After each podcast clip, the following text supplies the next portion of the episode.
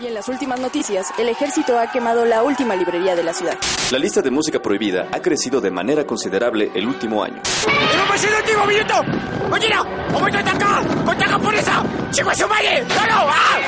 ¡Seguimos informando para Freak News!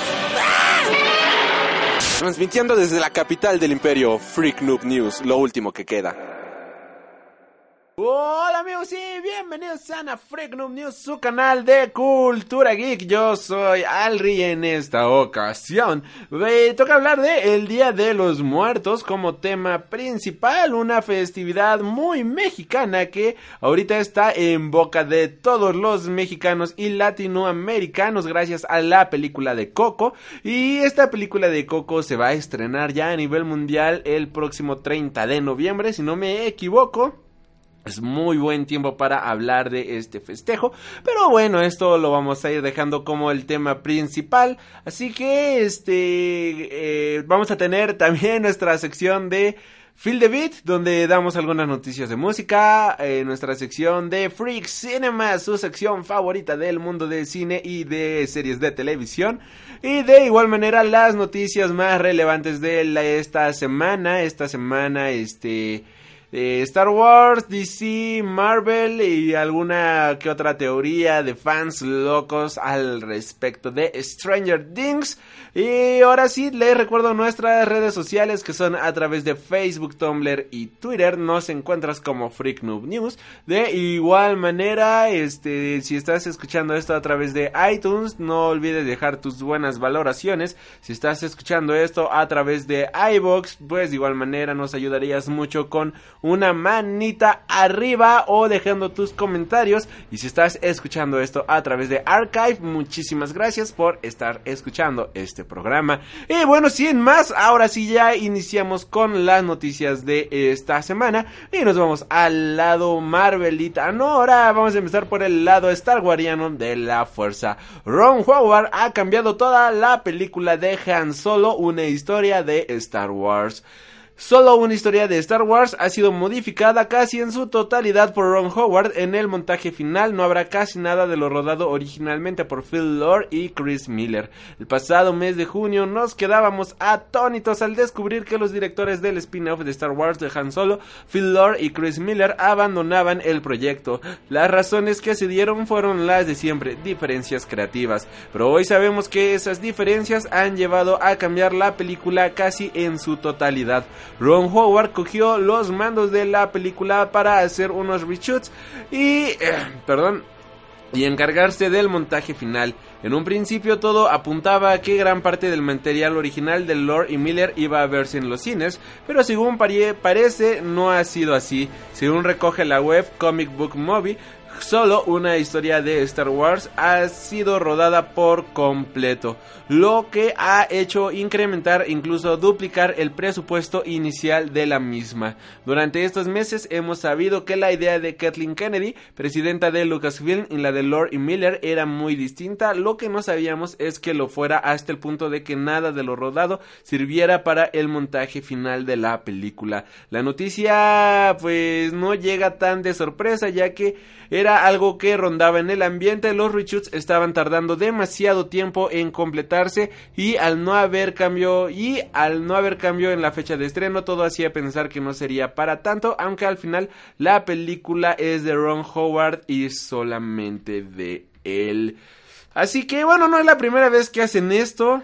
Yo yo le tengo fe a a Ron Howard, se me hace un excelente director. Continuando con las noticias del lado Star Wariano de la fuerza, Adam Driver habla de su escena con Harrison Ford en Star Wars, El despertar de la fuerza. El estreno de Star Wars, Los últimos Jedi, está cerca y la información no deja de salir poco a poco para no encontrarnos con sorpresas desagradables. La entrevista de Adam Driver con GQ sigue dando de hablar ya que y bueno, ya que el actor, no autor, actor quien interpreta al villano Kylo Ren, podría haber soltado un spoiler importante de los últimos Jedi, pero pues este también ha dado mucho de qué hablar con respecto a su interpretación eh, de Force Awaken. Así que si no quieres saber nada de spoilers ni nada por el estilo y si consideras un trailer spoiler, adelántale 5 minutitos a este programa. Y bueno, continuando con esto, evidentemente la escena de Kylo Ren cuando mata a su padre, Harrison Ford, era un momento que tenía que recordar ya que marcó a los fans de Star Wars. Driver recordó lo que se le pasaba por la cabeza durante el preestreno de Star Wars de, The Force Awakens y menciona, en la premiere se me revolvía el estómago, pensé que iba a vomitar, estaba agarrando la mano de mi mujer y me dijo, estás muy frío, ¿estás bien? Porque sabía lo que iba a pasar, maté a Harrison Ford y no sabía cómo esta audiencia de 2000 personas iba a reaccionar, ¿sabes? Tras ver el último tráiler de los últimos Jedi tenemos muchas dudas sobre lo que es capaz de hacer Kylo. Sin embargo, todavía nos queda un poco para esperar y averiguar de qué es capaz en el episodio hecho que llegará a los cines el próximo 15 de diciembre. Y ahora sí, yéndonos a la parte del spoiler importante, pues puede que Adam Driver haya revelado en esa misma entrevista el origen de Rey por error. Así es, damas y señores. Eh, y bueno, eh, ahora sí que Adam Driver menciona lo siguiente en la entrevista. La persona que Kylo pretende ser, el, ser en el exterior no es quien realmente es. Es un chico vulnerable, pero cuando se pone la máscara de repente está llevando un papel. J.J. Eh, Abrams tuvo esa idea al principio y yo creo que Ryan Johnson la llevó al siguiente nivel. Tienes también la identidad oculta de esta princesa. ¿Quién está ocultando quién es en realidad para sobre poder sobrevivir? Dijo Driver sobre el papel de rey al decir identidad oculta de esta princesa. Pues... Pues esto nos da a entender que Rey puede tener cierta, este, pues cierto linaje, por lo cual también ahora ya salieron a decir que este la se refería a la princesa Leia, que es la princesa de Alderan, pero no princesa de toda la, galaxia. Por otro lado, en esta entrevista que se hizo bajo supervisión de Lucasfilms, pues eh, espera que se haya referido a esta Leia o eso fueron a eh, a terminar por decir en control de daños, por decirlo de cierta manera, pero todo apuntaba a que estaba hablando de esta Rey, su contraparte en la película en esta saga de Star Wars. ¿Será verdad? ¿Será mentira? Pues lo sabremos el próximo mes de diciembre cuando sepamos la verdadera identidad de Rey.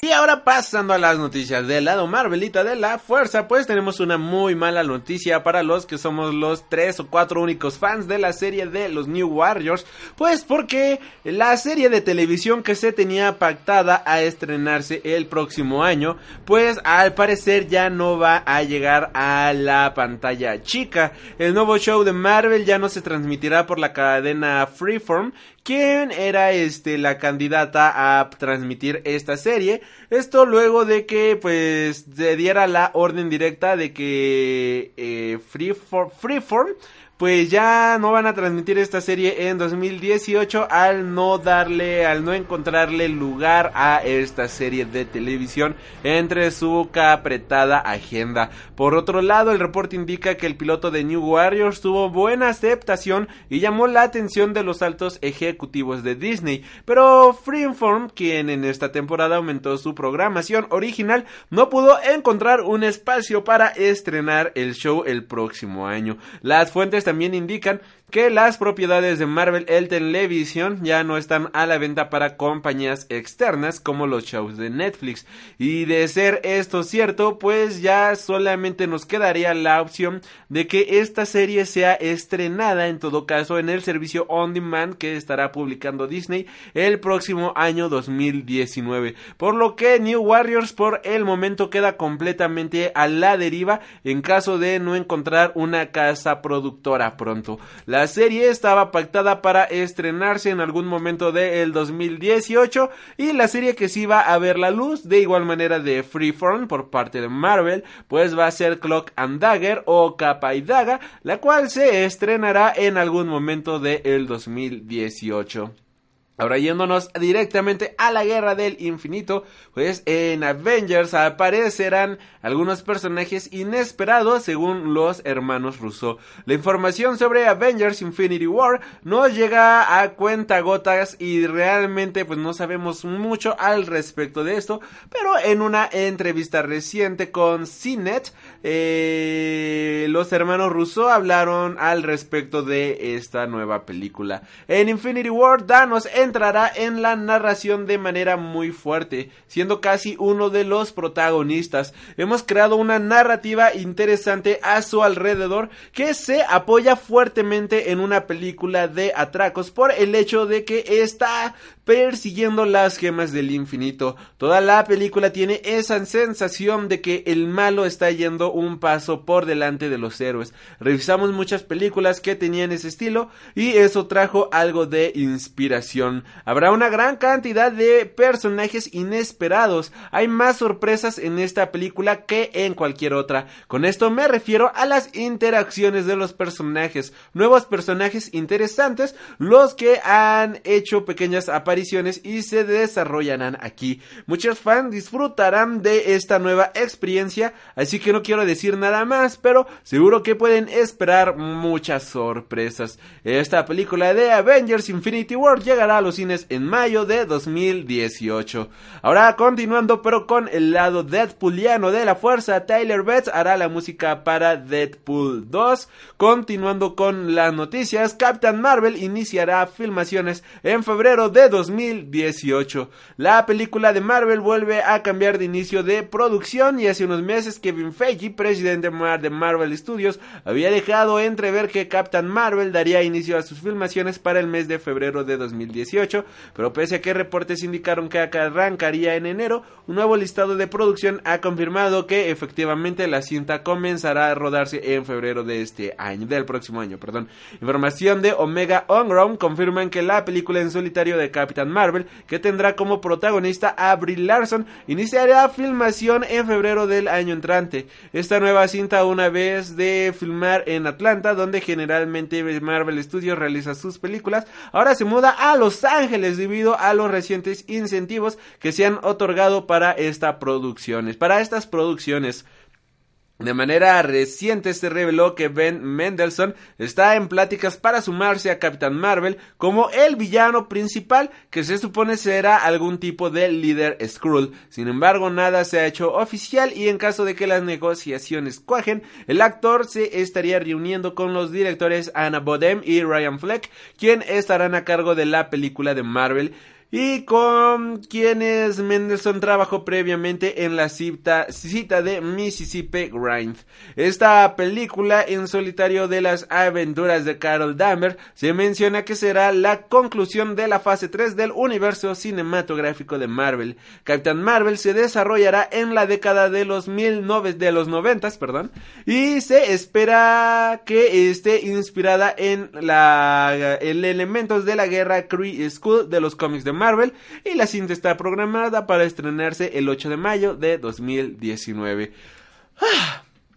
Continuando ahora regresando a Vengadores, pues aparentemente en Avengers 4 se recreará un flashback según nuevas imágenes de el rodaje y bueno esto ya saben puede considerarse spoiler así que adelántale 3 segundos 1, 2, 3, listo eh, gracias a Josh Jared pues eh, hemos podido ver a Tom Hiddleston en el set redo del rodaje con la boca tapada tal como cuando la tenía al final de la película de Avengers 1 y de igual manera lo acompaña Chris Hemsworth que tiene en estas fotografías el cabello largo por lo que se podría entender que están recreando un flashback de la primera película de Avengers. Otra teoría sobre estas fotos planteó la idea de que se trata de una realidad alterna creada por Thanos después de lo que veamos en Avengers Infinity War.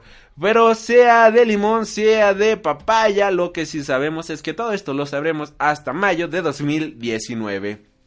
Continuando con el lado marveliano de la fuerza, Spidey revela su identidad a un personaje de Marvel en The Spectacular Spider-Man número 6. Así que, ya saben, si están leyendo este cómic actualmente en este momento, Este spoiler les va a llegar de sorpresa y de verdad, de verdad es muy bueno. Y no se los quiero arruinar, así que si están leyendo el cómic, adelántele 5 minutitos porque es un gran, gran plot twist de la historia. Ser un superhéroe no es fácil, luchar contra el crimen y tener una vida normal es difícil de llevar y pese a que hay algunos que no se esconden como Iron Man, otros sí lo hacen y este es el caso de Spider-Man que prefieren mantenerse fuera de los focos para no arriesgar la vida de sus amigos y de su amadísima tía May. Por otro lado está el tener amigos que sepan quién eres y que te ayuden a llevar esa doble vida. Ahora Spider-Man ha decidido desvelar quién es él a J. Jonah Jameson. En el cómic de The Spectacular Spider-Man número 6, el jefe de Peter Parker no ha ocultado nunca el hecho de que no le gusta el trepamuros y ha usado su periódico para darle mala fama. Así que, ¿por qué lo ha, diablos lo ha hecho? Spider-Man y Jameson tienen una conversación fascinante en el que hablan de los hechos que llevaron al propietario, editor y director ejecutivo del Daily Bugle a odiarle. Todo comenzó cuando Jameson vio por primera vez a Spider-Man, recordándole haber sido asaltado cuando era más joven por un individuo enmascarado. Por supuesto, Peter también tiene quejas sobre Jameson y cómo le ha obstaculizado a lo largo de los años. Los asuntos más recientes también salen a la luz y Jameson le revela que lo único que le queda es odio, porque si se equivoca con él, sus años y años de odio habrían sido en vano. Eso lleva a Peter Parker a mirar a Jameson bajo una luz diferente, viendo un poco de sí mismo. Es entonces cuando decide revelarle su identidad y cuando queda en shock al ver que se trata del fotógrafo al que ha empleado y menospreciado todos estos años. ¿Cómo continuará esta historia? Lo sabremos en el número 7, pero qué buen plot twist de esta historia. Y ya para finalizar con las noticias del lado Marvelita de la fe, fue fuerza, Lauren Fishburne está trabajando en un proyecto secreto de Marvel. Hace tiempo que sabemos que Lawrence Fishburne ha cambiado el universo cinematográfico de DC por el de Marvel. El actor que ha interpretado el papel de Perry, el papel de Perry White en eh, Man of Steel y Batman v Superman se convertirá ahora en Bill Foster en Ant-Man and the Wasp. Pero esta no será la única película de Marvel en la cual estará participando este gran actor a quien si no lo topas pues es Morfeo en las películas de Matrix. En una reciente entrevista con Collider reveló que además de su papel como asistente personal de Han Ping, también está trabajando en un proyecto de Marvel super secreto que espera que cambie el mundo. Menciona para la entrevista, estoy desarrollando algo más para Marvel del que no puedo hablar, va a ser realmente genial, va a cambiar el mundo, esperamos fui a Marvel y les puse algo que realmente y les puse algo que realmente no funcionó. Hubo una gran cantidad de trámites legales que simplemente eran algo que no podían resolver, pero luego regresaron con la oferta por Ant-Man and the What y entonces dijeron, "Oye, ¿qué piensas de esto?" Y dije, "Oh, sí, oh, sí." Entonces, pues nos queda claro que si ese proyecto secreto de Marvel está directamente relacionado con Ant-Man and the Watch, pues sí es algo completamente nuevo y distinto, pero al parecer lo sabremos próximamente. Por el momento el actor nos ha dejado con la intriga sobre de qué se tratará y durante su conversación con el medio citado, Fishmoon también comentó algo de la secuela de Ant-Man, aunque no develó nada relevante o nada importante realmente de la trama. Peyton Reed lo está dirigiendo, quien dirigió el primero va a ser tan divertido, genial e, e inteligente como el primero, es lo que menciona. Ant-Man and the Wasp llegará a los cines en agosto del 2018. Y con esto, damas y caballeros, nos vamos a las noticias del lado de Seita de la Fuerza, no sin antes mencionar que eh, Bill, Dr. Bill Foster, también conocido como Goliath Negro, el segundo hombre gigante y el cuarto Goliath es un personaje del universo de Marvel Comics, por lo cual si este Bill Foster está involucrado con este personaje, esto nos da a entender que posiblemente veamos una especie de eh, Secret Avengers, posiblemente puede que lo tengamos con una muy buena relación con el Cap, que lo veamos interactuar quizás en algún futuro con Daredevil.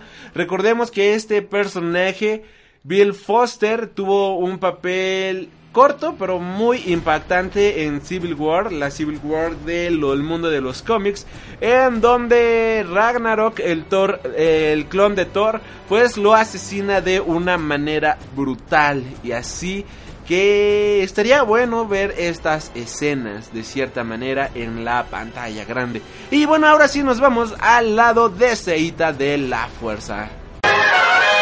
Y comenzando con el lado poderosísimo de los cómics de DC, cómics que tanto amamos, pues eh, se ha revelado que... ahí está, a ver, estoy, estoy aquí, el audio, el audio, el audio.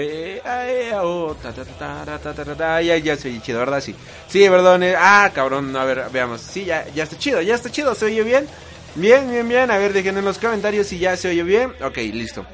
Ok, eh, tenemos el primer vistazo de DC House of Horror número 1. DC Comics ha presentado un vistazo a su nuevo one shot DC House of Horror que se publica con motivo de la celebración de Halloween. En él diferentes artistas y escritores realizan diferentes historias de terror con los personajes del DC Universe. Hasta 18 escritores y artistas se dan cita en este compendio de historias para DC y bueno, a continuación le dejamos la hipnosis. Marta quien lucha por su vida contra una criatura de una nave espacial que aterriza frente a su granja. Una joven mujer está poseída por el espíritu de un asesino guerrero amazónico. El último miembro sobreviviente de la Liga de la Justicia se enfrenta a un horror más allá de lo imaginable. Todo esto y más es lo que sucede cuando las nuevas voces más emocionantes en la ficción del terror contemporáneo se combinan con los talentos de algunos de los más grandes artistas de en el firmamento DC. Y si eso no fuera suficiente para asustarte, también está Kate Giffen. Este recopilatorio cuenta con historias de los escritores, de los escritores Brian King, Brian Smith, Edward Lee, Kate Giffen, Mary Sagiovanni, Nick Cutter, Roland Murphy, Weston Och y Grant James White, que serán ilustradas por los artistas Blicky Ebel, Dale Englishman, Howard Gatkin, Howard Porter, Kale Baker, Rax Morales, Scott Colklins y Tom Reiner. DC House of Horror número 1, publicado por DC Comics, ya está a la venta. Tiene un costo de 10 dólares y tiene... Ahorita les digo... Ah, ya. Y cuenta con más de 50 páginas en su haber. Todas son mini historias autoconclusivas que te van a llenar de horror muy especial para estas fechas. Continuando con esto, Tim Silly está desarrollando historias de Batman con King y Higgins. El artista Tim Sale le reveló a Comics Blogs de Francia que está trabajando en dos proyectos de Batman previamente no anunciados mientras estaba en Francia Comic Con en la en Francia en la Comic Con de París. Indicó que actualmente está colaborando con dos escritores para proporcionar el arte para dos proyectos. Trabajará con el escritor actual de Batman Tom King para un proyecto y el otro será con el escritor de Nightwing de New Order Clyde Higgins. Con los años, Sale se ha hecho un nombre al colaborar con algunos de los mejores creadores de la industria. Él ha trabajado principalmente con Jeff Love para la mayor parte de su biografía, que incluye Batman Legends of Dark Knight, especiales de Halloween, Batman The Long Halloween, Batman Dark Victory, Superman for All Seasons and Catwoman When in Rome de DC Comics. Los dos se mudaron a Marvel para publicar Daredevil Yellow, Spider-Man Blue, Hulk Grey y Captain America White. También ha trabajado con Matt Warner en Grendel y Jim Lee en Deadblow. Lanzó Superman Confidential en 2007 con Darwin Cook. Así que lo que esperamos es que sea una muy buena historia.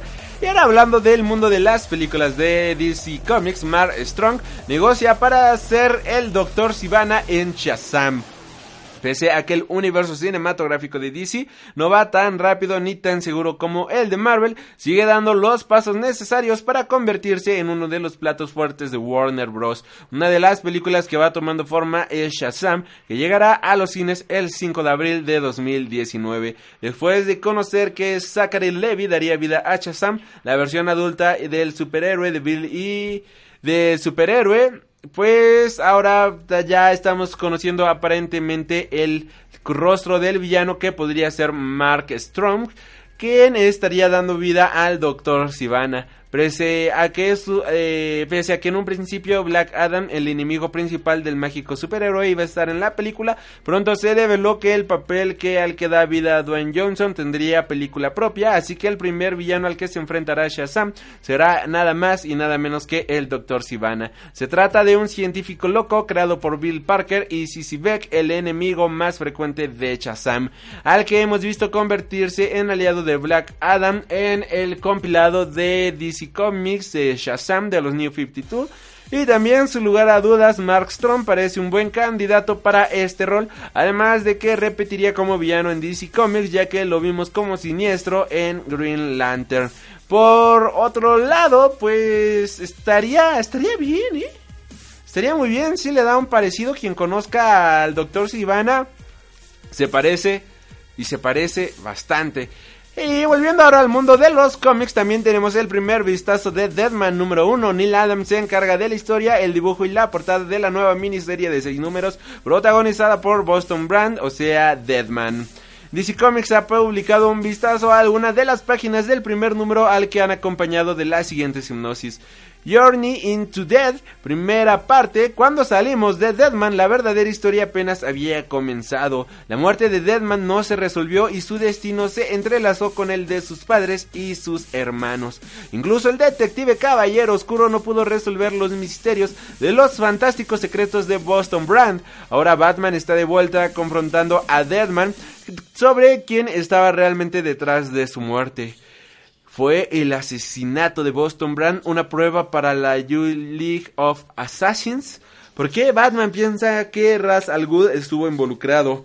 ¿Por qué Deadman necesita la ayuda de Satana, Phantom Strange, Doctor Fate y Spectre para defender Nanda Parbat? Deadman número 1, escrito e ilustrado por Neil Adams, ya está a la venta en Estados Unidos de la mano de DC Comics. Y si nos siguen a través de Twitter o Tumblr, ya pueden ver el preview de esta saga que luce hermosísima. Soy fan de Deadman, lo siento, me gustan estos series de serie B.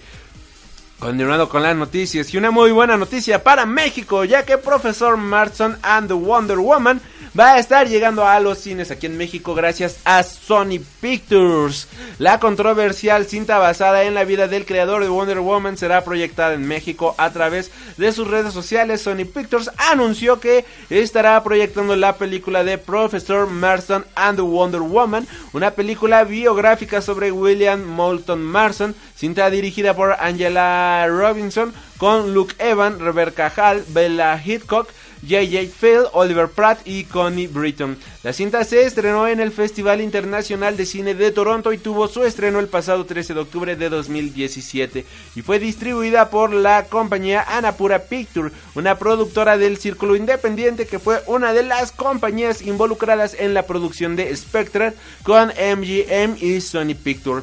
Professor Marson and Wonder Woman, pese a contar con buenas críticas, ha sido criticada por los herederos de Marson sobre la veracidad de la historia de la película. Christine Marson, nieta del psicólogo, confirmó que los creadores de la cinta no hicieron contacto alguno con la familia y que la representación de la familia y los orígenes de la creación de Wonder Woman son inventados. Y agregó que la historia no es una verdadera, no es una historia verdadera y está basada en la imaginación de alguien no relacionada con mi familia. La cinta está programada, la cinta está programada para estrenarse en México el próximo 10 de noviembre.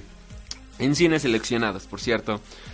Ahora, continuando con el mundo de los cómics, regresando al mundo de los cómics, Gary Frank comparte una foto policial de Rorschach para Doomsday Clock. Ah, joder, se ve hermosísimo. Gary Frank ha querido compartir una imagen en su cuenta oficial de Twitter con la que anuncia el primer número de Doomsday Clock de DC Comics ya está listo para imprenta. La imagen es un claro homenaje, homenaje al trabajo de Dave Gibbons en Watchmen, puesto que él fue el autor de la primera foto policial de Rorschach. En ella Walter Kovac aparece golpeado y herido, etiquetado con el número 62186 de su registro policial después de que fue arrestado por la policía de Nueva York. Rorschach jugará un importante papel en el próximo evento de Doomsday Clock, en el que al parecer Batman ha podido obtener el diario del vigilante de Watchmen. Recordemos que Rorschach había enviado su diario a The New Frontiersman, detallando sus sospechas sobre Adrian Bates, alias Ozymandias. Y Eve Jones, escritor de Doomsday Clock, ha confirmado que los disturbios sociopolíticos y las violentas protestas que se ven en la página eh, que se dio a conocer en los previews del crossover se deben a que el mundo está descubriendo detalles sobre las acciones engañosas de Ozymandias. Si bien queda por ver si el periódico desempeñó algún papel en que la verdad saliera a la luz, su uso en los avances de Doomsday Clock sugiere que, ese será el caso. Lo que no se sabe todavía es qué está pasando con Rorschach, que parece estar vivo a pesar de su final en Watchmen. Doomsday Clock, escrito por Jeff Jones e ilustrado por Gary Frank, contará con personajes como Superman, Batman y Lex Luthor y tiene previsto su lanzamiento para el 22 de noviembre en Estados Unidos. Recordemos que esta serie va a tener portadas lenticulares. Continuando con el número de los cómics, Tom King anuncia una historia con Batman, Catwoman, Superman y Lois Lane. Tom King, escritor de Batman, ha anunciado a través de su cuenta oficial de Twitter un cruce entre Batman, Catwoman, Superman y Lois Lane. En el texto menciona que los cuatro se encontrarán en Batman número 37, el segundo capítulo de una historia de cuatro partes llamada Super Friends. La pregunta es, ¿se trata de una cita doble? Pues bueno, eh, el anuncio contaba con un par de imágenes de la obra del artista Clayman y la hipnosis de la historia es la siguiente. Desgarrado por la traición, Batman y Superman intentan encontrar un camino de regreso a la amistad, a la confianza. Ambos entienden que el futuro de DC eh, del DCU depende de esta relación. Ambos entienden que sin la ayuda del otro su vida se derrumbarían. Y sin embargo, uno sigue siendo el niño rico mimado y el otro sigue siendo el granjero ingenuo. Los hombres de dos mundos se enfrentan y tratan de ver la experiencia detrás de la locura. La historia Super Friends es una pequeña parte del arco Rules of Engagement en el que King explora la relación de Bruce Wayne y Selena Kyle a raíz de la nueva situación surgida entre ellos. Para no lo sepa, se van a casar. El artista Clayman se encargará de los números 36 y 37 de Batman para a continuación ceder el puesto a Jolie Jones, que volverá a la serie en el número 38. Batman 37 será escrito por Tom King e ilustrado por Clayman y será editado por DC Comics el 20 de diciembre de este año. ¿Y qué les parece si con esto nos... Eh, bueno, ya con esto cerramos las noticias del lado de Seita de la Fuerza. Y ya nada más continuamos con un par de noticias cortas and cortas antes de nuestro primer corte musical. Das y caballeros, pues resulta ser que eh, un fan ha ideado una muy buena teoría sobre eh, una historia que conecta Stranger Things y eso, o sea, It, la serie creada por, bueno, o sea, el libro creado, creado por Stephen King. Eh, y tiene bastante sentido, así que... Pues esto puede contener spoilers de la segunda temporada de Stranger Things, así que si, eh, si, si escuchas esto, pues es bajo tu propia responsabilidad. Y según la cuenta eh, arroba upside down facts de Twitter, hay un personaje en la segunda temporada de Stranger Things que podría haber vivido la terrible aparición de Pennywise. Este sería Bob Neby, al que da vida sin Austin, autor de Los Goonies, El Señor de los Anillos, y que se presenta como el novio de Joyce Bynes, la madre de Will. En el segundo episodio, Bob le comenta a Joyce que sus padres tienen una casa en Maine, estado en el que se desarrolla la historia de It. Y más adelante le menciona que fue víctima de un payaso cuando era pequeño. Si sumamos 2 más 2 nos dan 4 y el resultado es que esto podría situar a Bob en Derry. Y si esto no basta, pues nos da eh, Upside Down Facts, un dato más para tener en cuenta. La segunda temporada de Stranger Things tiene lugar en 1958. 1984, perdón. Teniendo en cuenta la edad de Butch, su infancia y juventud tuvo lugar en los años 50. justo la década en la que se basa la novela de It de Stephen King. Damas y caballeros, estamos ante un gran easter egg. Y continuando con la noticia, Bin Laden tenía una carpeta llena de videojuegos bootlegs picantes. Durante años, Osama Bin Laden fue el hombre más buscado del mundo por su implicación en el atentado de las Torres Gemelas en New York. El terrorista de Al Qaeda fue finalmente asesinado por el ejército estadounidense en 2011, pero a esta semana ha vuelto a ser el foco de atención a causa de una faceta desconocida hasta ahora de su vida privada. Tal y como ha dado a conocer David Thorne a través de su cuenta de Twitter, Bin Laden tenía una carpeta llena de videojuegos bootleg picantes. Según esta información, según esta información contrastada con varios informes de la CIA, Osama Bin Laden contenía, contaba con una amplia variedad de videojuegos eróticos no oficiales con los que pasaba sus momentos de ocio. Según parece, el terrorista disfrutaba jugando a estos videojuegos, en lo que se le mostraban escenas eróticas protagonizadas por mujeres. Algunos de los videojuegos bootleg picantes de Bin Laden tenían títulos tan curiosos como Perestroika Girls o Untouchables, o sea, intocables. Aunque la colección de videojuegos falsos de Osama Bin Laden no se limitaba solo al erotismo, el fundador y líder de la organización terrorista Al Qaeda también contaba con un amplio catálogo de emuladores de juegos clásicos como Super Street Fighter 2 o X-Men vs Street Fighter y de series de anime y en la galería de imágenes que se ha mostrado al respecto. Chale. Pues se han podido ver algunos de los títulos que forman parte de la carpeta de juegos bootleg en los que también destaca Pokémon y no pica y bueno también tiene bootlegs no picantes pues pues, ok. Ok, está, está. Está, está buena esta nota. Es algo que nunca me hubiera imaginado realmente. De, pues de esta persona. Pero. Pero bueno, gracias por haber escuchado esta primera parte de Freak News. Nos vamos a un corte y regresamos con más.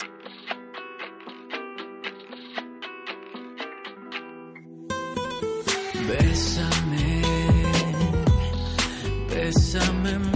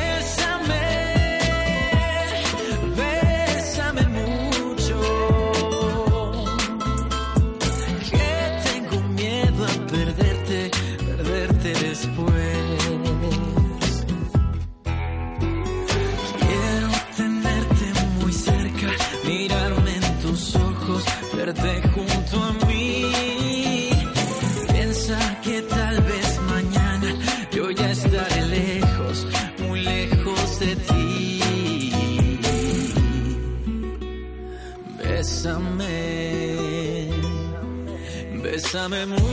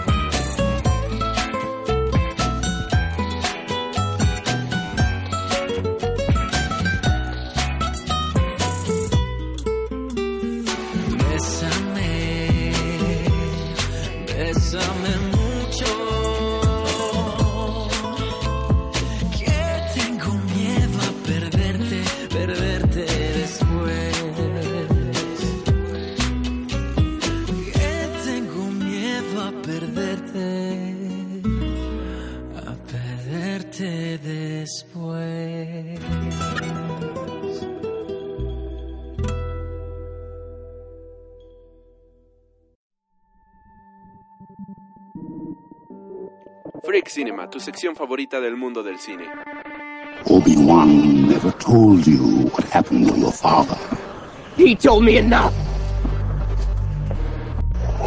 He told me you killed him. No.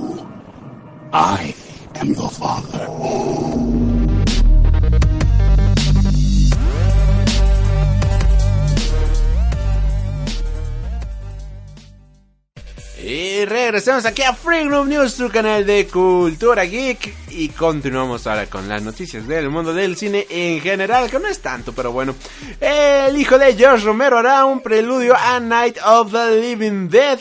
Cameron Romero seguirá los pasos de su padre con una nueva película del género zombie. Han pasado casi 50 años y Night of the Living Dead ha inspirado a creativos de un sinfín de formas y dio como origen el concepto contemporáneo del zombie. La influyente cinta ha tenido varias secuelas oficiales y hasta remakes, pero ahora el hijo de de Josh Romero, Cameron Romero, ha confirmado que realizará un preludio a la película clásica de título Rise of the Living Dead. Cameron originalmente lanzó una campaña de Indiegogo en 2014 donde juntó 30 mil dólares para hacer una película que entonces llevaba el nombre de Origins, pero Romero tomó su cuenta personal de Facebook para dar el anuncio incluyendo el cambio de nombre. Muchas saben que he trabajado en contar una historia por muchos años, escribió Romero. Mi papá leyó el guion y lo llamó genial. Muchos se han acercado a mí sobre hacer una película y tuve que decir que no muchas veces. Porque pese a que no soy un apreciado artista, esta es especial, esta es mía, esta es mi carta de amor a mi papá, a su trabajo, al hecho de que alguna vez fue nombrado como el director más peligroso vivo, al hecho de que la sociedad en 1968 quería que se callara tanto como quería celebrarlo. Romero aclaró que esta nueva película no es una precuela, sino un preludio, aunque no abundó sobre la distinción de este tema. Y a Blade Runner 2049 le va muy mal en su estreno en China. A pesar de las buenas críticas, la película de Denis Villeneuve no está logrando el éxito que muchos vaticinaban. Blade Runner 2049 lo tenía todo para triunfar en la taquilla mundial. Es la secuela de una película de culto, cuenta con actores capaces de movilizar una gran cantidad del público y la promoción ha funcionado muy bien. A pesar de eso es muy probable que no consiga, que no consiga generar ganancias. La última esperanza para Warner Bros. era su estreno en China, pero no habían previsto que una tormenta sumado a un tsunami y el secuestro del presidente de Estados Unidos iban a interponerse en su camino. Sí, Geostorm ha acaparado la atención y conseguido más de 30 millones de dólares en la taquilla, muy por delante de los 9 millones obtenidos por Blade Runner 2049. La película ha costado unos 150 millones de dólares sin contar con la campaña de marketing y por ahora lleva recaudados pocos más de 220 mil, por lo que es probable que solo cubra los gastos. A pesar de eso no se puede decir que haya sido un fracaso. Además aún le queda su salida en DVD y Blu-ray donde Warner podría hacer caja. Estos datos demuestran una vez más cómo la crítica y público difieren. Cada vez es más usual encontrar en el cine múltiples estelenos palomiteros en contra de un cine de autor. Hailstorm, Fast and the Furious o los estrenos de Marvel y DC ocupan los ratings en la taquilla mundial, dejando poco espacio a las cintas donde la acción y la espectacularidad están en un segundo o tercer plano. Algo que vemos de muy buena manera en Blade Runner. Y aquí es donde yo les pregunto, ¿realmente la ciencia ficción vende o Gantuz tenía razón? Si no saben quién es Gantuz, búsquenlo este como en Los Forasteros. De él proviene la frase célebre de la ciencia ficción no vende. Y continuando con las noticias, Matt Mikkelsen protagonizará la adaptación de Polar. Matt Mikkelsen, el hombre que casi nos hace olvidar a Anthony Hawkins como Hannibal Lecter, ha sido confirmado como protagonista de la futura adaptación de Polar. El thriller de acción de Víctor Santos, un cómic que nació primero como webcómic y que luego pasó al papel de la mano de Dark Horse y que ha sido un rotundo éxito. Pues ya el actor que ya compró, ha probado las mieles cómicas haciendo de villano en Doctor Strange, se pondrá en la piel de Black Chrysler, principal protagonista de la primera entrega de la trilogía de Víctor Santos. Surgido del frío de la Ah, perdón. El actor que ya ha probado las mieles comiqueras haciendo de villano en Doctor Strange se pondrá en la piel de Black Kaiser, principal protagonista de la primera entrega de la trilogía de Víctor Santos. Eh, a todo esto se le preguntó a Víctor Santos por parte del portal Tomos y Grapas qué eh, opina al respecto de esto y comenta lo siguiente. Estoy muy contento por cómo se ha ido desarrollando todo. Sabía que el proyecto se iba ofreciendo a diferentes actores y que desde hace unos meses que se estaba negociando el tema con Max Milkensen. Y ahora, hace que ha salido adelante, estoy muy ilusionado. Esto es un paso más. Ahora tenemos un actor y, una, y un director. Ya se puede empezar a hacer una segunda escritura de guion y buscar más financiación el resto de, y el resto del cast. Todavía queda un camino por recorrer en el que puede pasar cualquier cosa. Pero se ha dado un paso muy decisivo con el fichaje, fichaje de Max Milkensen, que es uno de mis actores favoritos, con lo que no puedo estar más contento. Al frente del proyecto tenemos al sueco Jonas Alkerlund, quien hasta ahora ha pasado sin pena ni gloria en sus incursiones como director de cine, pero que tiene una amplísima trayectoria como director de videoclips, algo que podría venirle bien en el tono visual que viene de, por, de parte del cómic de Polar. Continuando con las noticias, Paramount hará un remake de Pet Cemetery. Cemetery Así es como la han escuchado. Otro clásico de Stephen King está en camino para ser reinterpretado en el cine. La cinta, eh, que, la cinta quien la dirige. Luego del enorme éxito de It, Paramount está lista para traer una nueva versión del otro libro clásico del escritor de terror norteamericano llamado Pet Cemetery o Cementerio de Mascotas. Los, los directores Kevin Malcolm y Dennis Wilmeyer han firmado para dirigir este remake para el estudio. Lorenzo Di Bonaventura y Mark Bagradian serán los encargados de producirla y el guion ha sido comisionado por Jeff Buckler y David Cangland. Mientras que Alexandra Lowy será productora ejecutiva por parte de Paramount. La película original, que fue dirigida por Marilyn Lambert y escrita por el propio King y Steven Chandler, se centra en una familia que se muda a un lado de un cementerio que tiene el poder de traer de regreso a la vida a las criaturas enterradas en él.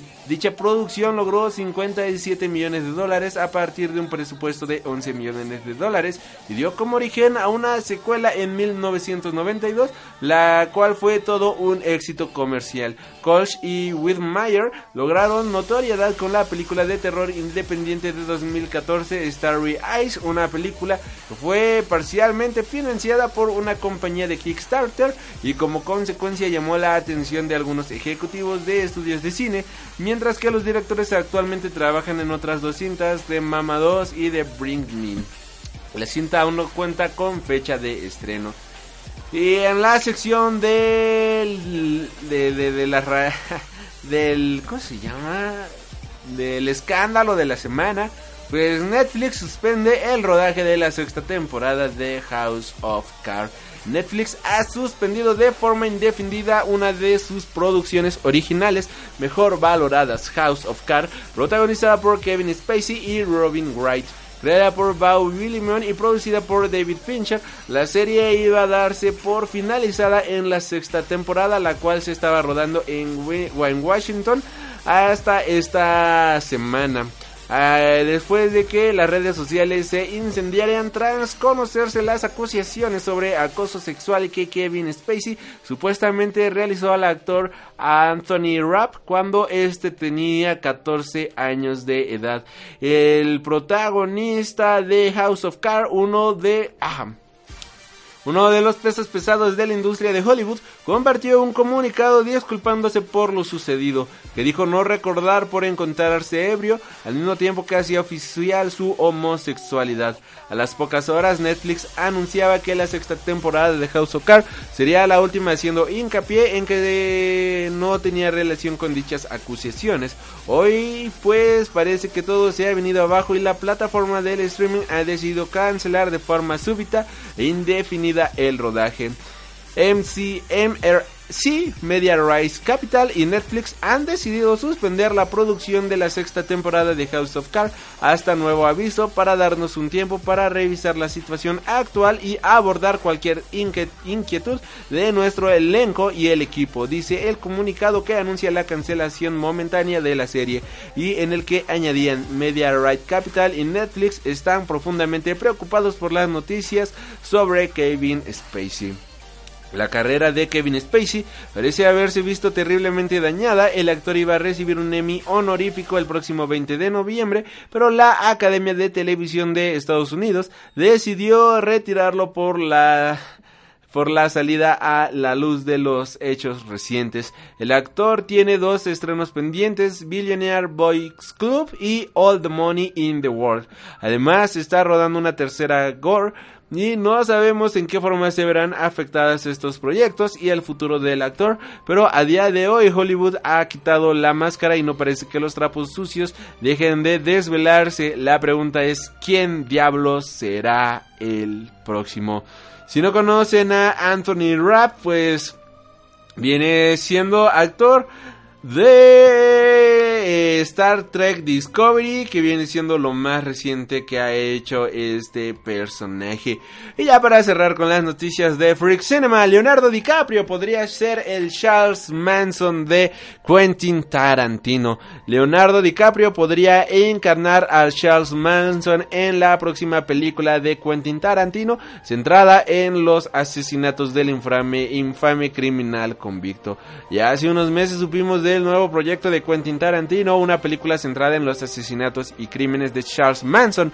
Una nueva noticia o rumores, como prefieren llamarlo, surge en torno a esta película y es que se especula que el encargado de encarnar al peligroso líder sectario no será otro que Leonardo DiCaprio, quien se rumoreó que también podría encarnar al Joker, el peligroso psicópata de DC Comics, o al menos eso es lo que asegura Deadline en un artículo publicado en en su red. Según estos rumores publicados en la web, han trascendido detalles sobre el casting señalando a que el actor de The Revenant o El Renacido sería el actor preferido por Quentin Tarantino para meterse en las carnes de Manson. En tanto, otros habituales de las películas del director como Samuel L. Jackson también se contarían entre los nombres que conformarían el elenco, al igual que el de Margot Robbie quién sería la intérprete eh, designada para el papel de Sharon Tate. Y finalmente otra cabeza de la lista que podría estar en negociaciones sería la de Brad Pitt, cuyo rol tampoco ha sido este anunciado de manera oficial. Eh, poniéndonos en contexto, recordemos que la película de Quentin Tarantino sobre Manson recrearía sus crímenes y los de la llamada familia Manson, siendo el más sonado el asesinato de varios asistentes a una mansión de Los Ángeles, entre los que se encontraba la actriz Sharon Tate, la por entonces esposa del director Roman Polanski que además estaba embarazada de 8 meses cuando ocurrieron los sangrientos hechos. Por el momento no existe confirmación oficial en torno al reparto de la película de Tarantino en torno a la figura de Charles Manson, pero recordemos que el medio que ofrece estas informaciones suele contar con fuentes de primerísimo orden, de ahí que casi pues podamos dar estos rumores casi casi como hechos. Y bueno, hasta aquí las noticias de Freak Cinema, su sección favorita del mundo del cine. No sé cuál es tu plan, pero te detendré. Infectaré a la ciudad con plagas alteradas genéticamente, pero nunca lo sabrás. Acabas de decírmelo. ¡Mientes! Para este plan crearé... Oye, no está mal. ¿De qué están hechos? eh? ¡Están hechos de waffles! ¡Mientes! Y ahora nos vamos con la reseña rápida de la semana, damas y caballeros. Coco, la nueva película de Disney Pixar. Es una obra de arte, es una de las películas más hermosas que he visto hace mucho, mucho tiempo. La película de Coco nos va a narrar la historia de Miguel, un niño el cual eh, quiere ser músico. Él, la música, vive en su alma, en su corazón. Y uno de sus mayores ídolos es Ernesto de la Cruz, un gran ídolo mexicano, el cual es eh, de su propio pueblo, incluso en el kiosco de su pueblo, ahí en su pequeño zocalito, tienen una este, estatua de Ernesto de la Cruz el cual pues este el joven Miguel ve todos los días y se emociona todos los días para quererse como él, pero su familia debido a unos eventos ocurridos en el pasado pues no lo deja, no lo dejan ser músico, le dicen, "¿Sabes qué, joven Miguel?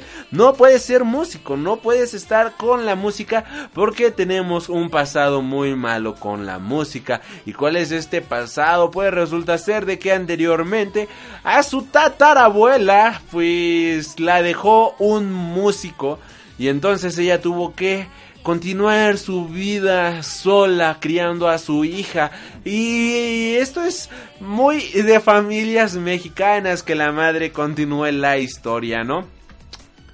Eh, este personaje de Miguel pues dice, no, o sea, yo quiero ser músico y se enfrasca en un viaje que lo va a llevar hasta la tierra de los muertos para poder ser parte de la música y que la música fluya de en su en su cuerpo, que la música fluya en su vida. Es un viaje espiritual y sobre todo un viaje lleno de magia en el cual se van a sentir absolutamente todos identificados. La manera en la cual está desarrollada la historia es una historia para que cualquier mexicano y latinoamericano se sienta identificado y sobre todo te va a hacer llorar esta película porque es en serio te hace llorar. Yo, yo salí de la sala llorando y no quiero dar spoilers de la película, pero es una película muy divertida, es una película que le habla al corazón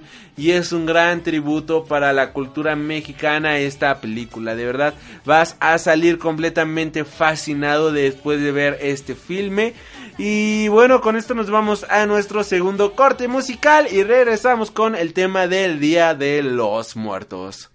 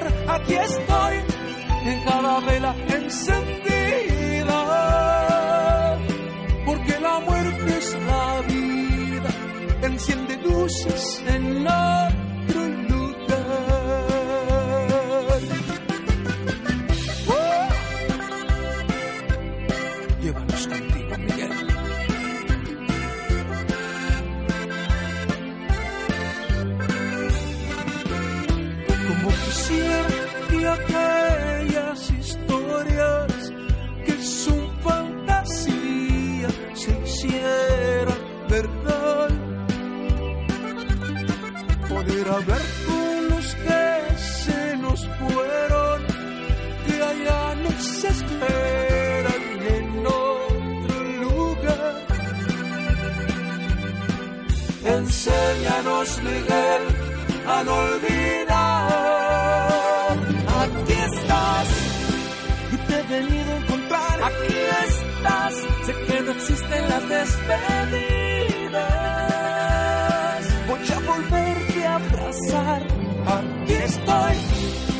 Y vas a verme brillar. Aquí estoy y cada vela encendida.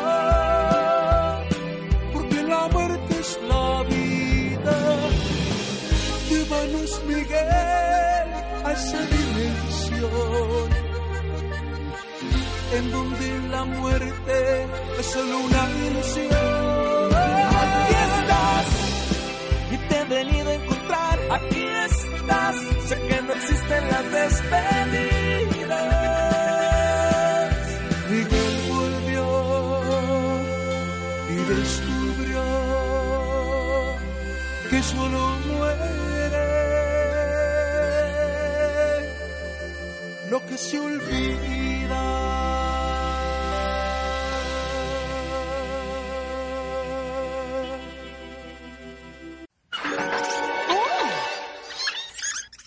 Homero, aquí hay una familia de zarigüeyas. A la grande le puse cuca. Mm, voy a ver al señor Mandino. Y regresamos a Freak Noob News, su canal de cultura geek. En esta ocasión toca hablar de el Día de los Muertos. Es que viene siendo una celebración eh, muy mexicana, la cual pues tiene su origen mesoamericano y se trata de honrar a los difuntos. Se celebra principalmente los días 1 y 2 de noviembre, coincidiendo con las celebraciones católicas de Día de los Fieles Difuntos y Todos los Santos. Es una festividad que se celebra en México y en menor grado en países de América Central, así como en muchas comunidades de los Estados Unidos, donde existe una gran población mexicana. En 2008 la UNESCO declaró la festiv festividad como Patrimonio Cultural Inmaterial de la Humanidad de México. En Brasil existe una celebración similar como Día dos Finados, aunque esta festividad no tiene las mismas raíces prehispánicas que el Día de los Muertos. El culto a la muerte en México no es algo nuevo, pues ya se practicaba desde la época precolombina. Asimismo, en el calendario mexica se localiza, eh, que se localiza en el Museo de Antropología, se puede observar que entre los 18 meses que forman este calendario, había por lo menos seis festejos dedicados a los muertos. Posteriormente, los evangelizadores cristianos de tiempos coloniales aceptaron en parte las tradiciones de los antiguos pueblos mesoamericanos, fusionándolas con las tradiciones europeas para poder implantar el cristianismo como dichos pueblos. Los orígenes de la celebración de Día de Muertos en México son anteriores a la llegada de los españoles. Hay registro de que se de celebraciones en las etnias mexica, maya, perepecha, purépecha y totonaca. Los rituales que celebran la vida de los ancestros se realizan en estas civilizaciones desde la época precolombina. Entre los pueblos prehispánicos era común la práctica de conservar los cráneos como trofeos y mostrarlos durante los rituales que simbolizaban la muerte. El festival que se convirtió, bueno, o sea, lo que simbolizaban la muerte y el renacimiento.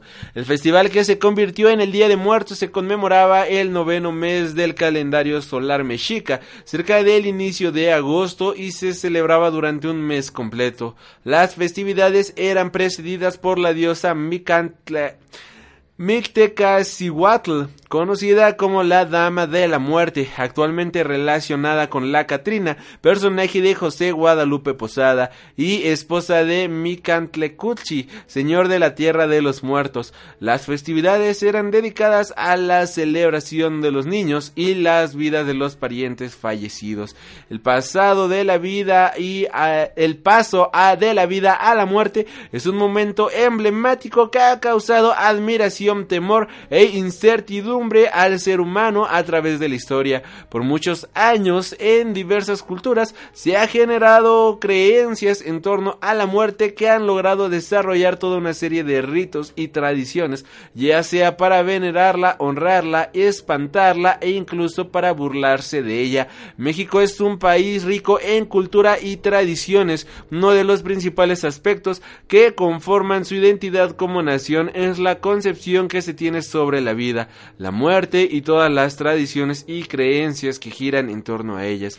De cualquier modo, hay que destacar que esta celebración no es propia de todos los mexicanos, puesto que, pese a ser una fiesta que se ha convertido en un símbolo nacional y que como tal es enseñada con fines educativos, en las escuelas del país existen muchas familias que son más apegadas a celebrar el Día de Todos los Santos, como lo hacen en otros países católicos. Además, cabe mencionar la fuerte influencia de los Estados Unidos, que al menos en zonas fronterizas se evidencia con la presencia de, de fiestas conocidas como el Halloween la cual se celebra cada año con más frecuencia y en un mayor número de hogares. De ahí también que exista una inquietud entre los propios mexicanos de querer preservar el Día de Muertos como parte de la cultura mexicana sobre otras celebraciones parecidas.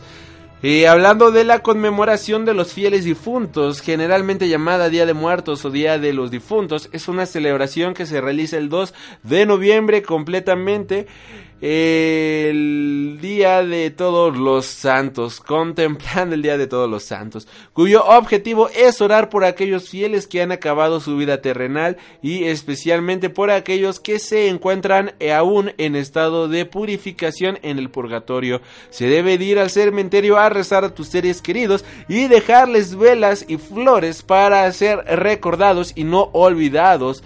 Eh, y para eso es que se creó este día. La celebración es una fiesta dedicada a los difuntos, pues persiguen la mayoría de las culturas el objetivo de apaciguar a los muertos más recientes que vagan aún por la tierra sin encontrar el lugar de reposo. Para la iglesia cristiana católica es el lugar por el cual vagan se llama purgatorio.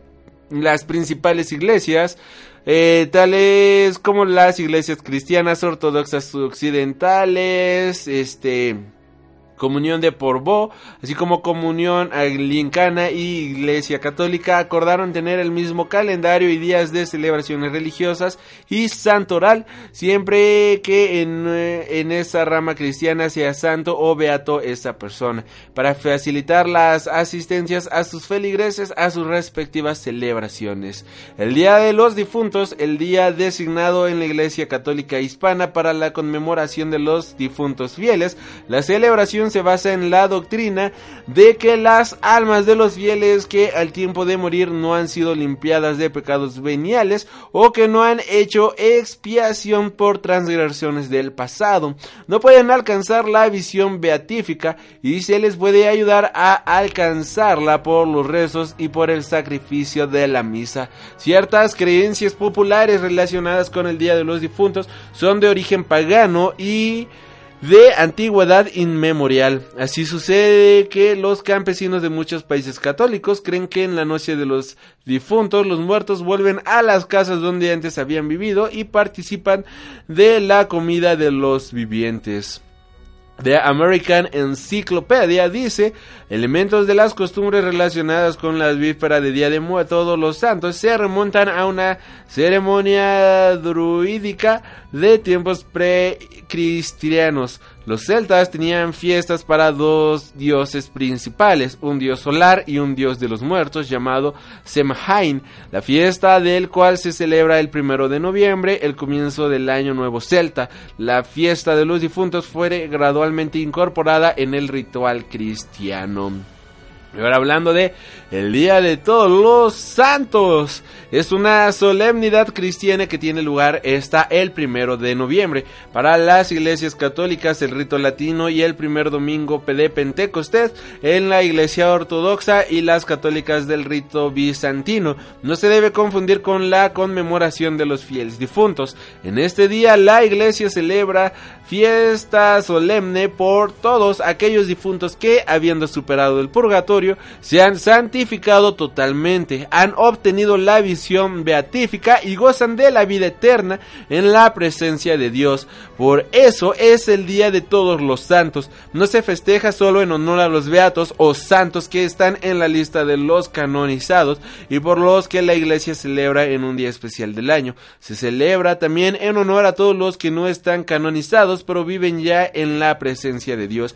Es frecuente que este día las grandes catedrales exhiban las reliquias de los santos. La, la, iglesia primitiva acostumbrada a celebrar el aniversario de la muerte de un mártir en lugar del martirio. Frecuentemente los grupos de mártires morían el mismo día, lo cual condujo naturalmente a una celebración común. En la persecución de Diocleciano, el número de mártires llegó a ser tan grande que no podía separar un día para asignársela. Pero la iglesia, creyendo que cada mártir debía ser venerado, señaló un día en común para todos. La primera muestra de ello se remonta a la Antioquía en el domingo antes de Pentecostés. También se menciona que este día en común en un sermón de San Efraín de Sirio de 330, en 373 en un principio solo los mártires y San Juan Bautista eran honrados por un día especial. Otros santos fueron asignados gradualmente y se incrementó cuando el proceso regular de canonizaciones fue establecido. Aún a principios de 411 había en el calendario caldeo eh, de los cristianos orientales un conmemorativo confesorum para el viernes. En la iglesia de Occidente el Papa Bonifacio IV entre el 609 y el año 610 consagró el Panteón de Roma a la Santísima Virgen y a todos los mártires dándole un aniversario. Gregorio III, quien estuvo de 731 a 741, consagró una capilla en la Basílica de San Pedro a todos los santos y fijó el aniversario para el primero de noviembre. Gregorio IV extendió la celebración eh, del 1 de noviembre a toda la iglesia a mediados del siglo noviembre. A mediados del siglo IX, perdón. En España, dentro de la tradición católica, se realiza una visita donde yacen los seres queridos que hayan fallecido, se les dejan flores en las tumbas y se reza por ellos. Además, se suele comer los típicos dulces de las fiestas que son huesos de santos y los buñuelos. En Cádiz se celebra el 31 de octubre los Tosantos, disfrazando a los conejos, puercos y gallinas de los mercados de la ciudad. También se hacen muñecos con trufas, verduras y frutos secos que reflejan de modo crítico y humorístico la realidad social del año, así como muchos políticos, personajes de la prensa rosa, gente del carnaval de Cádiz, así como gente que ese año ha tenido un papel importante en Cádiz, España o incluso en el mundo. En regiones del norte como Galicia y, y Asturias era costumbre vaciar calabazas o nabos para decorarlas con caras. Coincide con la época de las castañas, celebración del mangosto.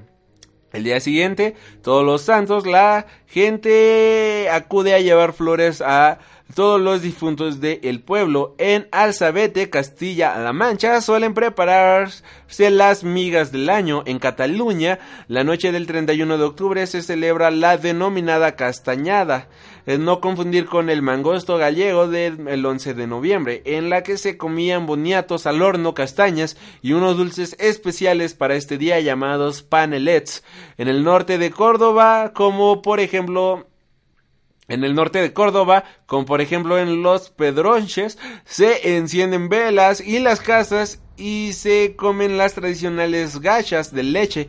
En Extremadura se suele, eh, se sale al campo a consumir frutos secos celebrando la chaquetía o los calbotes. En la dehesa de Guadix y en Jaén se comen pestiños y boniatos. En la región de Murcia se organizan mercadillos callejeros en muchos de sus pueblos y ciudades en los que se venden principalmente flores y productos gastronómicos típicos de esas fechas como arrope, carne de membrillo, pan de higo, huesos de santos, buñuelos y frutos secos.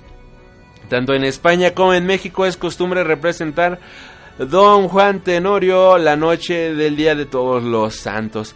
En Colombia, más específicamente en Cartagena de Indias, se celebra el Tintinilillo, evento en el cual eh, un grupo de chicos va de casa en casa pidiendo alimentos a través de cánticos para hacer un sanchocho, sancocho, perdón.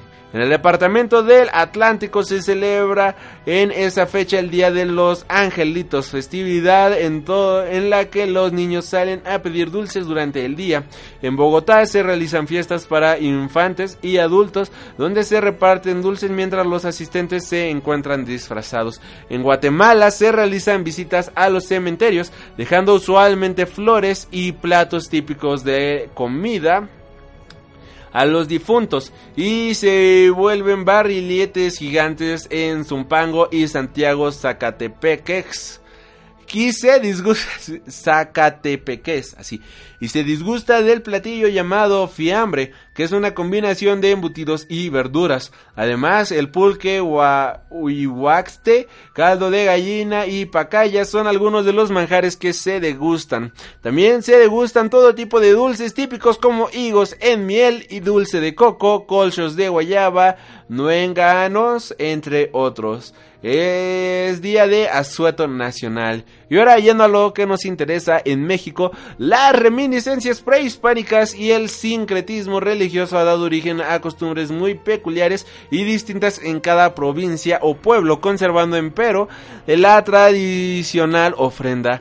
Los habitantes del actual México realizan un culto especial a sus difuntos durante el tiempo de cosechas correspondientes al mes de agosto. Su intención era compartir con los muertos la alegría y los bienes materiales con los que los había bendecido la diosa tierra. Dedicaban los primeros días del mes a los niños y los últimos a los adultos. Los muertos habitaban el Mictlán y habían olvidado muchas cosas. Para recordarles el camino a casa, sus familiares hacían caminos y arcos con flores de vivos colores, como el cempasúchil, y utilizaban el agradable aroma del copal. La ofrenda casera contaba con los mejores alimentos y bebidas para que el difunto pudiera saciarse y soportar el hambre hasta el siguiente año.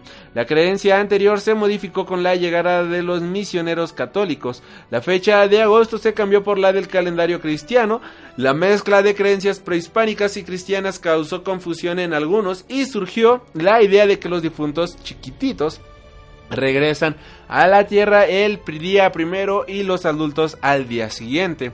Por eso los cristianos de México, además de hacer sufragios, oraciones, ponen una ofrenda para rendir homenaje a sus difuntos y darle gracias a Dios por todo el buen que hicieron, todo el bien que hicieron en esta tierra. La ofrenda es un signo de a la alegría eterna que gozan ellos y de la comunión que tendremos con ellos en la vida eterna. Las ciudades en las cuales existe una mayor tradición acerca de las celebraciones son Pátzcuaro, Janitzio, San en el estado de Michoacán, así como Aguatepec en el estado de México y Ocotepec en el estado de Morelos, en el Panteón Mixquit, de la Ciudad de México, en Tempoal, Jatlipán, El Higo y Panuco en los estados de Veracruz, entre otras. Que por cierto, yo una vez fui a este panteón con mi madre. Se pone muy, pero muy bonito, honestamente. Y bueno, ya para ir cerrando con este tema, ¿por qué se celebra la muerte? El origen de las celebraciones anterior a la llegada de los españoles, ya en la era prehispánica, se tenía la práctica de conservar los cráneos de los difuntos, como bien mencionábamos. Estas prácticas se han recontrado con más de 3000 años de antigüedad, la festividad que luego ya se conoce actualmente como el Día de los Muertos. Eh, la tradición indica que los muertos llegan cada 12 horas entre el 28 de octubre y el 2 de noviembre.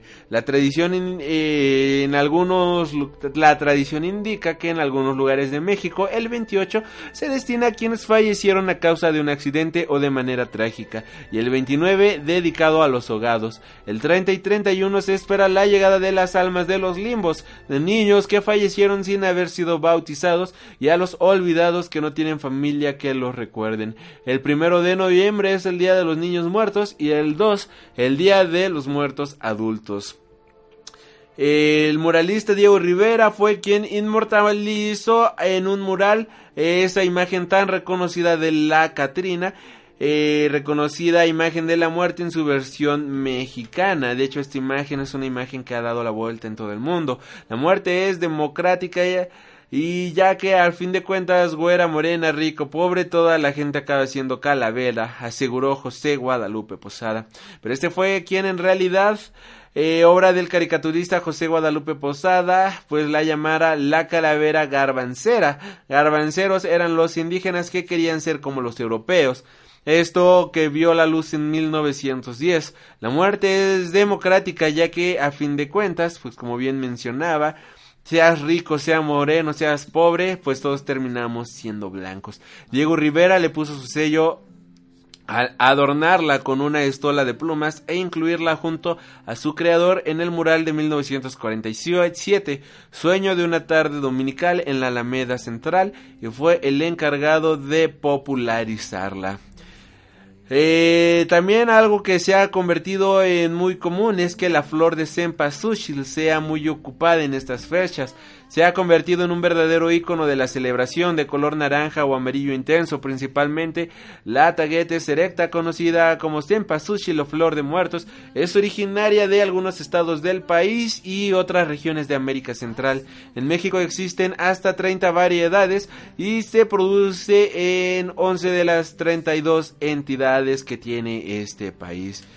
Por último, cosas que no pueden faltar en este altar es la tradición que marca que hay altares de 2, 3 y 7 niveles. El primero eh, se encuentran representados el cielo y la tierra. En el segundo se entrega el purgatorio, se agrega el purgatorio. En el más completo van las imágenes de un santo, las almas del purgatorio, sal para purificar, pan de muerto, una comida tradicional de estas fechas, alimentos favoritos del fallecido, imágenes del muerto y cruz de semillas o frutas. Las flores de cempasúchil son un elemento indispensable en los altares al igual que las velas y tampoco puede faltar un material blanco, agua, sal, copal o incienso, calaveritas de azúcar, otro dulce tradicional de la celebración y papel picado. Y seguramente no faltará algo de alcohol porque este recuerdo de la muerte no es otra cosa que una celebración. Y bueno, hasta aquí el podcast de esta semana. Gracias por haber escuchado este programa. Yo soy Alri. Espero haberles ayudado con un poco al respecto de esta celebración, sobre todo para las personas que son de otros lados de México y que no conocen tanto el Día de los Muertos. El año pasado hicimos uno de Halloween, en esta ocasión tocó del Día de los Muertos. Yo soy Alri, suscríbete al podcast para más programas cada semana. Recuerda dejar tu buen like que siempre es bien recibido tu comentario de cómo se te hizo el programa y nos estaremos reencontrando hasta la próxima.